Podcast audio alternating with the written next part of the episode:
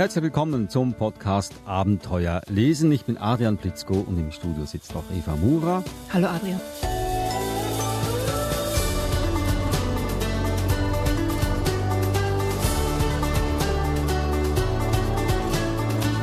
Eva, du bist eine Buchspezialistin, nicht nur weil du Mutter von zwei Kindern bist und eine Leseratte bist, sondern auch weil du eine Verhaltenstherapeutin bist. Macht mich das zur Buchspezialistin? Ja, weil ich sage das bewusst so, weil du mit deinen Kenntnissen auch weißt, wie man ein Buch in die Hand nimmt und was man mit so einem Buch macht. Dafür ist unser Podcast nämlich hier, dass wir nicht nur lesen, sondern aus dem Lesen auch ein Abenteuer machen. Ein Abenteuer für den Vorleser und den Leser selbst oder Vorleserin und Leserin. Ich, was trage ich dazu bei? Ich bin der Moderator, ich habe keine große Ahnung von Büchern, aber wenn ich eine Frage habe, die sicher tausend andere auch haben, stelle ich diese Frage an dich. Gott sei Dank.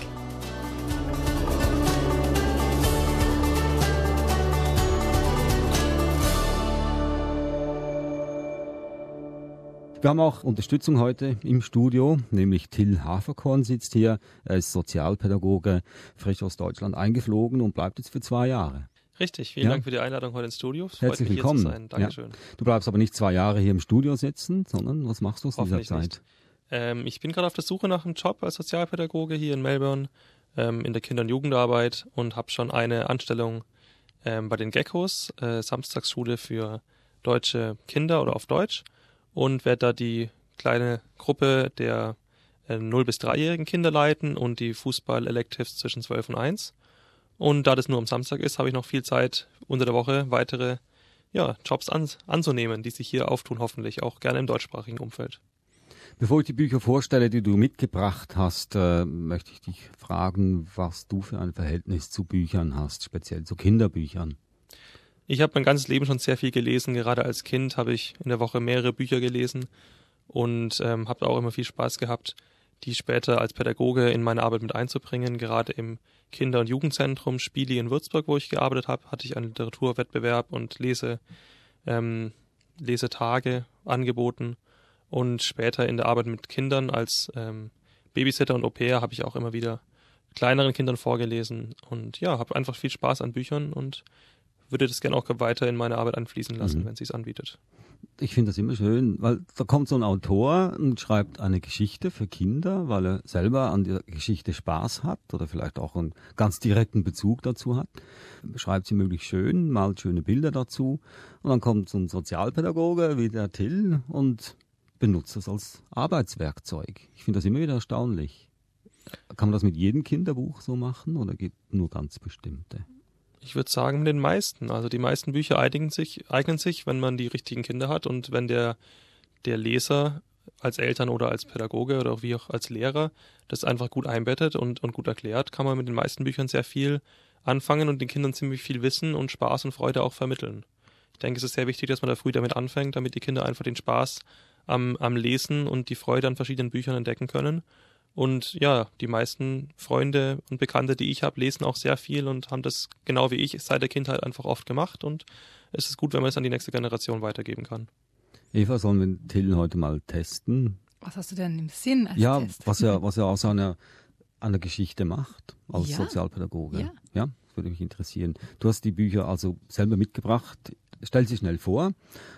Das erste Buch ist Pooh the Bear. Das kennen wir alle von A.A. Millen, aber deutsche Version. Und das zweite Buch wäre Der Wunschpunsch. Eva, von wem ist der Wunschpunsch? Michael Ende. Super, okay. Warum gerade diese beiden Bücher, Till? Als Kind waren es einer meiner Lieblingsbücher. Gerade Puder Bär hat mich fasziniert. Da war ich schon, ich glaube, zwölf oder dreizehn Jahre alt, als meine Mutter das meinem kleinen Bruder, der damals sechs Jahre älter, also sieben war, ungefähr vorgelesen hat.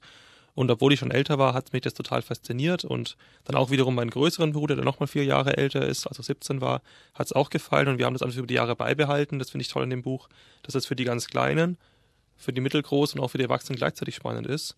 Und ja, war eins meiner Lieblingsbücher. Besonders empfehlenswert die Hörspielversion, die wir einfach gerne gehört haben auf Fahrten in den Urlaub im Radio, also auf CD. Und beim Wunschpunsch ähnlich. Nicht ganz, äh, habe ich nur als Buch gelesen, aber ein, ein spannendes Buch und auch geeignet für kleine Kinder und Ältere. Und haben jetzt beide Bücher einen pädagogischen Wert? Auf jeden Fall, auf jeden Fall. Also Puder Bär ist, ist ganz klasse. Das ähm, hat viele, viele Charaktere, die aus der Sicht des Kindes interessant sind. Es gibt den, die lustigen Charaktere, es gibt die traurigen, wie den, wie den Esel Ja, der ist traurig, melancholisch, nachdenklich. Es gibt die Oberlehrerin, das ist die, die Eule. Es gibt das aufgedrehte äh, Kaninchen oder den Tiger, der, der ungestüm, wie sie es nennen, durch den Wald rennt und die anderen Tiere in Verwirrung bringt. Und ähm, diese verschiedenen, diese verschiedenen Charaktere, die zum Liebgewinnen für die Kinder da sind, zeichnen auch die verschiedenen Möglichkeiten auf, wie Kinder sein können und wie andere Kinder und auch Erwachsene damit umgehen. Das finde ich in dem Buch sehr schön und spannend und die Erwachsenen können genauso mitlernen.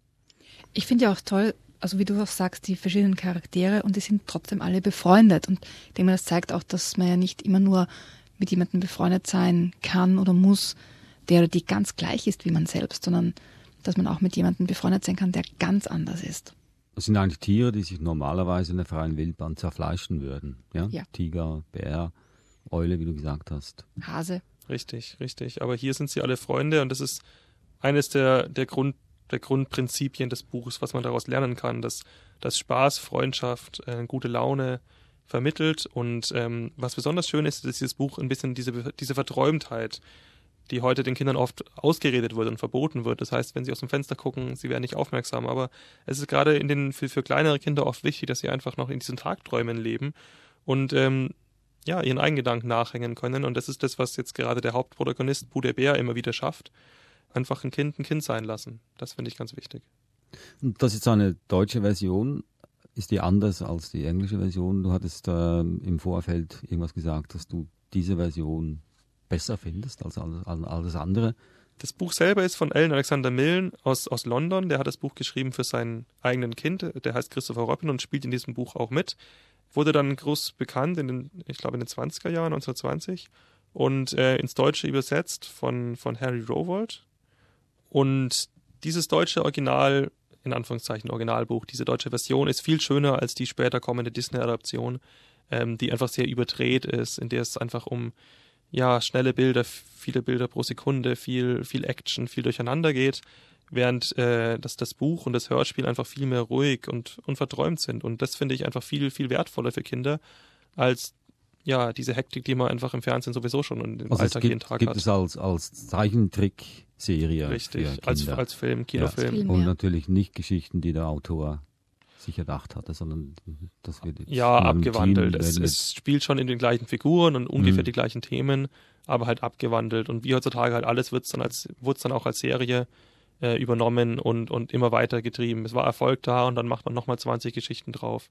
Anstatt einfach zu sagen, man lässt es so stehen, wie es ist und, und lässt man eine gute Sache einfach beendet sein. ein Vorlesebuch eher, ein Bilderbuch, Vorlesebuch. Richtig. Dann lesen uns doch mal was vor. Ja, ich fange an mit dem ersten Kapitel. Ähm, es geht um, um Winnie den Pooh selber, der erlebt sein erstes Abenteuer und mit ein paar Bienen. Eines Tages, als er einen Spaziergang machte, kam er an eine freie Stelle inmitten des Waldes, und inmitten dieser Stelle stand eine große Eiche, und vom Wipfel des Baumes kam ein lautes Summgeräusch. Winnie der Pooh setzte sich an den Fuß des Baumes, steckte den Kopf zwischen die Pfoten und begann zu denken. Zuallererst sagte er sich, dieses Summgeräusch hat etwas zu bedeuten. Es gibt doch nicht so ein Summgeräusch, das so einfach summt und summt, ohne dass es etwas bedeutet. Wenn es ein Summgeräusch gibt, dann macht jemand ein Summgeräusch. Und der einzige Grund dafür, ein Summgeräusch zu machen, den ich kenne, ist, dass man eine Biene ist.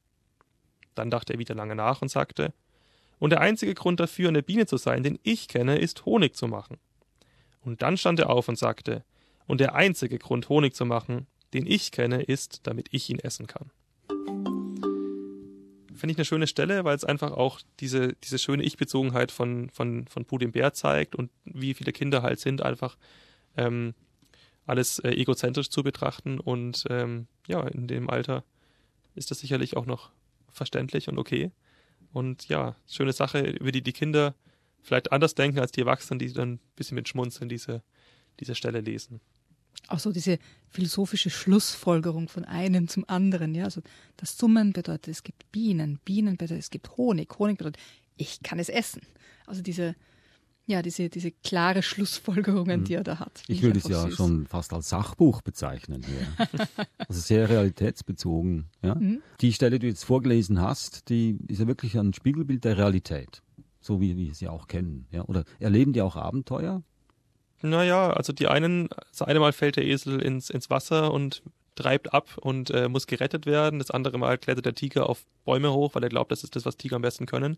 Stellt dann nur fest, dass es, was er nicht kann, ist wieder runterzuklettern und, und muss dann gerettet werden. Also im kindlichen Maße natürlich Abenteuer, aber wo man als Kind schon auch ein bisschen mit, mitgefiebert hat. Ich kann jetzt auch die Geschichte noch ein bisschen fortlesen, wie das jetzt passiert mit ähm, Puh, als er den zum Honig hochkommen will. Hier muss ich leider Nein sagen, weil uns die Zeit eben davon rennt. Wir haben noch ein zweites Buch hier und ich würde sagen, das soll jetzt äh, genug Ansporn gewesen sein für Mütter und Väter und Erzieher und Pädagogen, sich dieses Buch ein bisschen näher anzugucken und das den Kindern vorzulesen. Also das war Pooh der Bär von AI, sage ich jetzt, Millen, der Autor erschien im Omnibus Verlag. Mitgebracht hat das Till Haferkorn, er ist Sozialpädagoge, frisch aus Deutschland haben wir ihn hier eingeflogen.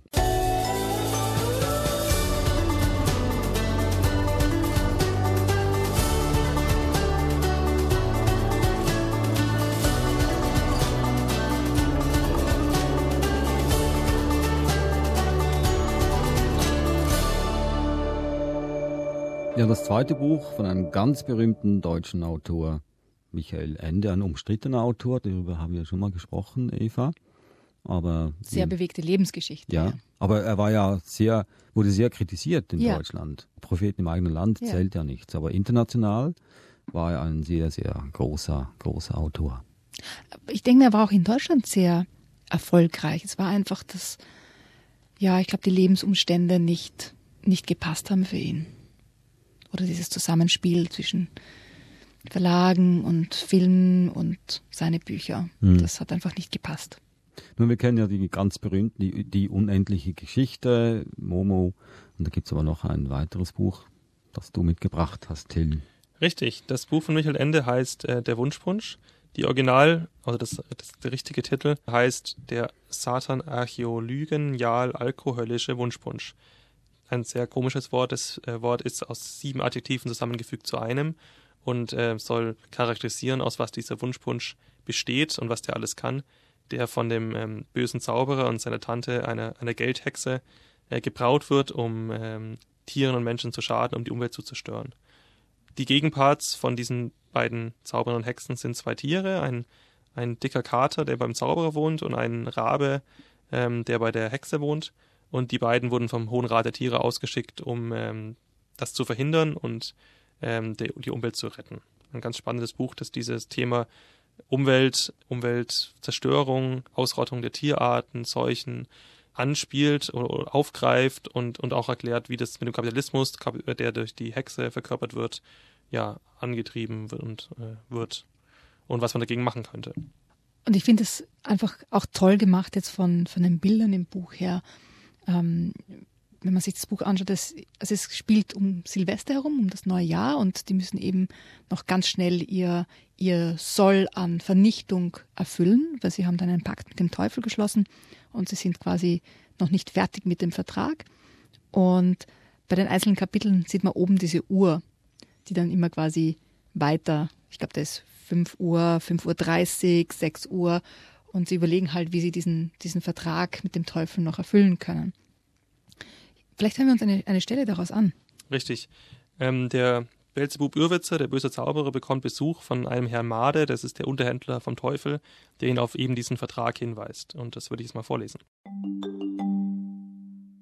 Dieser Vertrag ist Ihnen doch zweifellos bekannt, verehrter Herr Zauberrat. Sie selbst in Persona haben ihn seinerzeit mit meinem Chef geschlossen und eigenhändig unterzeichnet. Er besagt, dass Ihnen von Seiten Ihres Gönners außerordentliche Machtbefugnisse in diesem Jahrhundert eingeräumt werden wirklich ganz außerordentliche Machtbefugnisse über die gesamte Natur und auch über ihre Mitmenschen. Er besagt aber andererseits, dass sie sich verpflichten, bis zu jedem Jahresende, direkt oder indirekt, zehn Tierarten auszurotten, gleich ob Schmetterlinge, Fische oder Säugetiere, ferner fünf Flüsse zu vergiften oder fünfmal ein und denselben Fluss, des Weiteren mindestens 10.000 Bäume zum Absterben zu bringen und so weiter und so fort, bis zu den letzten Punkten. Jährlich mindestens eine neue Seuche in die Welt zu setzen, an der Menschen oder Tiere oder auch beide zugleich krepieren und letztens das Klima ihres Landes so zu manipulieren, dass die Jahreszeiten durcheinander geraten und entweder Dürreperioden oder Überschwemmungen entstehen. Sie sind diese Verpflichtungen im abgelaufenen Jahr nur zur Hälfte nachgekommen, mein verehrter Herr. Das findet mein Chef sehr, sehr bedauerlich. Er ist, fast möchte ich sagen, ungehalten. Sie wissen, was das bei seiner Exzellenz bedeutet. Wollten Sie etwas erwidern? Das hat er vor Jahrzehnten geschrieben, das Buch. Ist es heute noch aktuell? Ja, leider muss man sagen. Ja. Oder aktueller als jemals zuvor. Ähm, ganz interessant, dass er damals schon das Thema aufgegriffen hat, was heute immer noch so wichtig ist.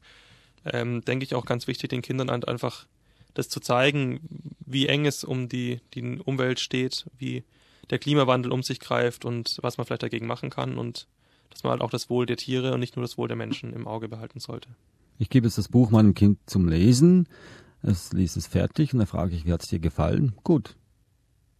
Und ich will aber mehr wissen, was in ihm jetzt vorgegangen ist im Kopf. Wie mache ich das? Also ich kann Ihnen nur sagen, wie ich es machen würde. ähm, ich würde erstens das Buch auch mitlesen. Vielleicht nicht das ganze Buch, wenn das Kind schon selber lesen kann, dann würde ich einfach dazwischen immer wieder hineinlesen oder das Kind auch während des Lesens fragen. Aber auch sagen, wie mir das Buch gefällt oder was mir aufgefallen ist, weil das regt Kinder an, dann auch darüber zu sprechen, was sie selber an dem Buch gut finden oder nicht gut finden.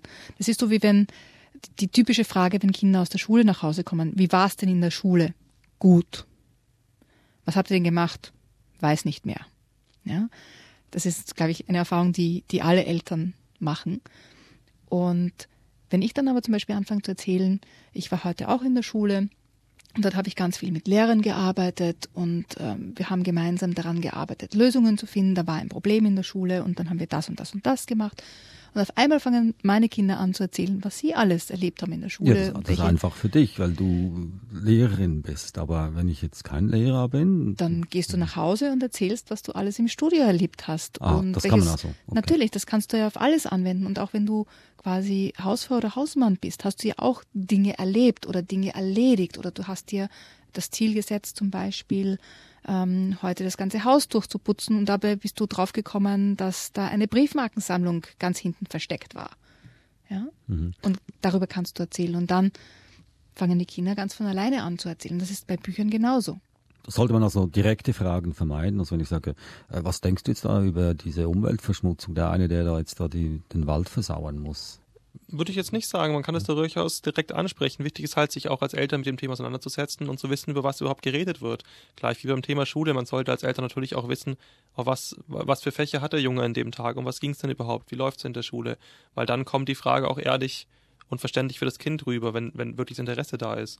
Und gerade bei solchen Büchern ist es sehr wichtig, danach einfach nochmal darüber zu sprechen, was man hat, was hat man gelesen, was hat man erlebt, um was ging es und was kann das Kind daraus mitnehmen. Dann kann das Kind erst doppelt profitieren und als Erwachsener erfährt man etwas ähm, mehr über das, das, das Innenleben des Kindes und das ist eigentlich auch ganz wichtig. Man muss natürlich sich einfach die Zeit nehmen und das vielleicht nicht zwischen, zwischen Tür und Angel, sondern sich auch mal hinsetzen mit dem Kind und, und in Ruhe damit sich befassen.